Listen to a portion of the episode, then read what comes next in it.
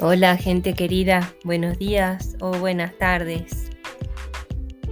Nos encanta comunicarte hoy una noticia que es histórica y que pide fiesta a toda la gente autista y toda la comunidad de gente que hay alrededor del autismo, porque sucedió esta semana que hay dos chicos autistas sin habla, los jóvenes autistas sin habla, que se graduaron con honores en la Universidad de Berkeley.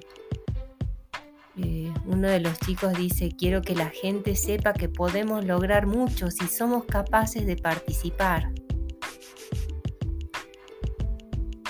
Eh, te leo la, la noticia.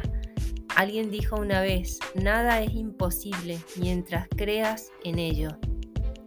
Eso describe bien a dos autistas estudiantes que no hablan en la Universidad de California en Berkeley, quienes se graduaron con honores esta semana. Eso es un hito para ellos, para la universidad y para la región del mundo donde viven, California. Hace cinco años, David Teplitz decidió emprender un camino que no había tomado antes la Universidad de California, Berkeley, ya que él tiene autismo sin habla. Una periodista de educación superior, Lian Meléndez, tuvo oportunidad de sentarse con David y su mamá mientras mostraba cómo se comunica con el mundo a través de un programa táctil en su, en su computadora. Sin mirar el teclado, toca una letra por vez. La periodista le preguntó qué quería él que la gente supiera sobre aquellas personas que como él tienen autismo y no hablan.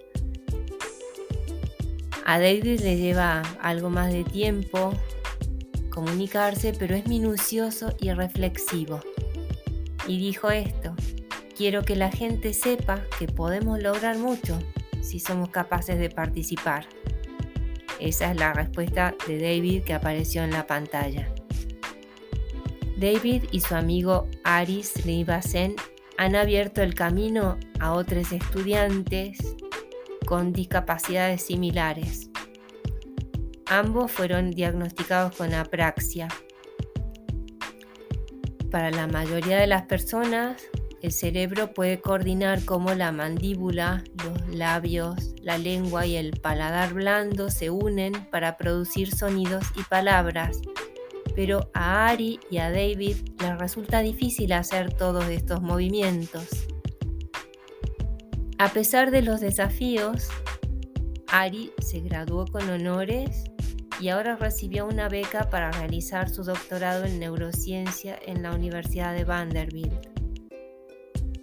Durante su ceremonia de graduación, David estuvo acompañado por su ayudante, Devon Rodríguez, que se graduó con una de una licenciatura en ciencias políticas con especialización en estudios sobre discapacidad.